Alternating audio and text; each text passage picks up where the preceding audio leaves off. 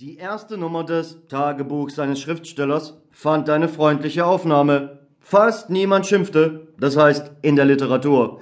Von anderen Kreisen weiß ich nichts. Wenn es auch ein literarisches Geschimpfe gab, so war es unerheblich.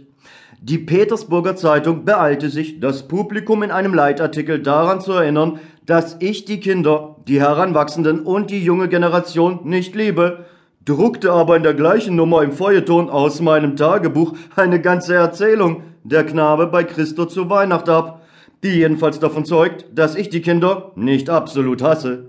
Das alles ist übrigens unwesentlich. Mich interessiert nur die Frage, ist es gut oder schlecht, dass ich es allen recht gemacht habe? Ist es ein gutes oder schlechtes Zeichen? Vielleicht ein schlechtes? Na, aber nein, warum soll es ein schlechtes Zeichen sein? Ich will es lieber als ein gutes Zeichen auffassen und dabei bleiben. Und in der Tat, wir sind ja alle gute Menschen, natürlich mit Ausnahme der schlechten. Bei dieser Gelegenheit will ich aber bemerken, vielleicht gibt es bei uns überhaupt keine schlechten Menschen. Es gibt nur lumpige. Wir sind noch nicht erwachsen genug, um schlechte Menschen zu haben. Man lache nicht über mich, sondern bedenke, es stand mit uns schon so, dass wir aus Mangel am eigenen schlechten Menschen, bei Überfluss an Lumpigen, seinerzeit bereit waren, allerlei schlechte Menschen zu schätzen, die in unserer Literatur aufkamen und zum größten Teil fremden Literaturen entlehnt waren. Noch mehr als das, wir schätzen sie nicht nur, wir bemühten uns auch, sie im wirklichen Leben sklavisch nachzuahmen, sie zu kopieren und fuhren dabei aus der Haut. Man erinnere sich bloß, haben wir denn wenig Patcherins gehabt, die nach der Lektüre des Helden unserer Zeit tatsächlich viele Gemeinheiten begangen haben? Der Ahnherr dieser schlechten Menschen in unserer Literatur war Silvio in der Erzählung Der Schuss, den der herrliche und naive Pushkin dem Byron entlehnt hat. Auch Petchorin selbst hat Gruschnitzky nur deshalb getötet, weil er in seiner Uniform keine gute Figur machte und auf den Bällen der höheren Gesellschaft in Petersburg in den Augen des weiblichen Geschlechts nicht als Held erschien. Wenn wir seinerzeit diese bösen Menschen so sehr achteten, so nur deshalb, weil sie als Menschen auftraten, die einen dauernden Hass hegten, im Gegensatz zu uns Russen, die bekanntlich keinen dauernden Hass zu hegen verstehen, welche Eigenschaft wir in uns immer besonders verachtet haben, Russen verstehen nicht lange und dauernd zu hassen, und zwar weder die anderen Menschen noch sogar das Laster, die Finsternis der Unwissenheit, den Despotismus, den Obskurantismus und die sonstigen rückschrittlichen Dinge. Bei uns sind alle stets bereit, sich zu versöhnen, sogar bei der ersten Gelegenheit, nicht wahr?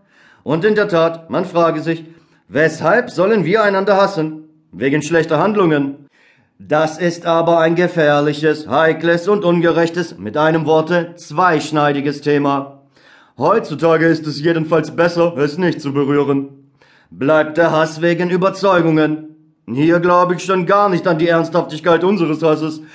Einst gab es bei uns zum Beispiel die Slavophilen und die Westler, die einander heftig befehdeten. Aber jetzt, nach der Abschaffung der Leibeigenschaft, hat das Reformwerk Peters seinen Abschluss erlangt und ein allgemeines So kippe ist eingetreten. Nun sind sich die Slavophilen und die Westler plötzlich einig in Gedanken, dass man jetzt alles vom Volke zu erwarten habe, dass es sich erhoben habe und marschiere und dass das Volk allein bei uns das letzte Wort sagen werde. Dabei hätten sich die Slavophilen und die Westler eigentlich versöhnen können.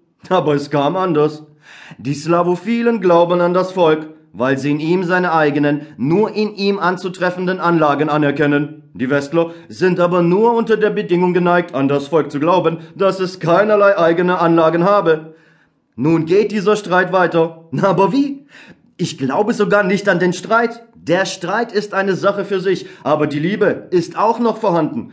Warum sollten die Streitenden einander nicht lieben können? Im Gegenteil, das kommt bei uns sehr oft vor, besonders wenn gar zu gute Menschen in Streit geraten sind. Und warum sollten wir keine guten Menschen sein? Wiederum, ausgenommen die Lumpigen. Wir streiten uns ja hauptsächlich und einzig aus dem Grunde, weil heute nicht mehr die Zeit von Theorien und Zeitungsentgleisungen ist, sondern eine Zeit von Taten und praktischen Lösungen angebrochen ist. Plötzlich muss etwas Positives gesagt werden. Über Erziehung, über Pädagogik, über die Eisenbahnen, über den Semstwo, über das Medizinalwesen und so weiter und so weiter.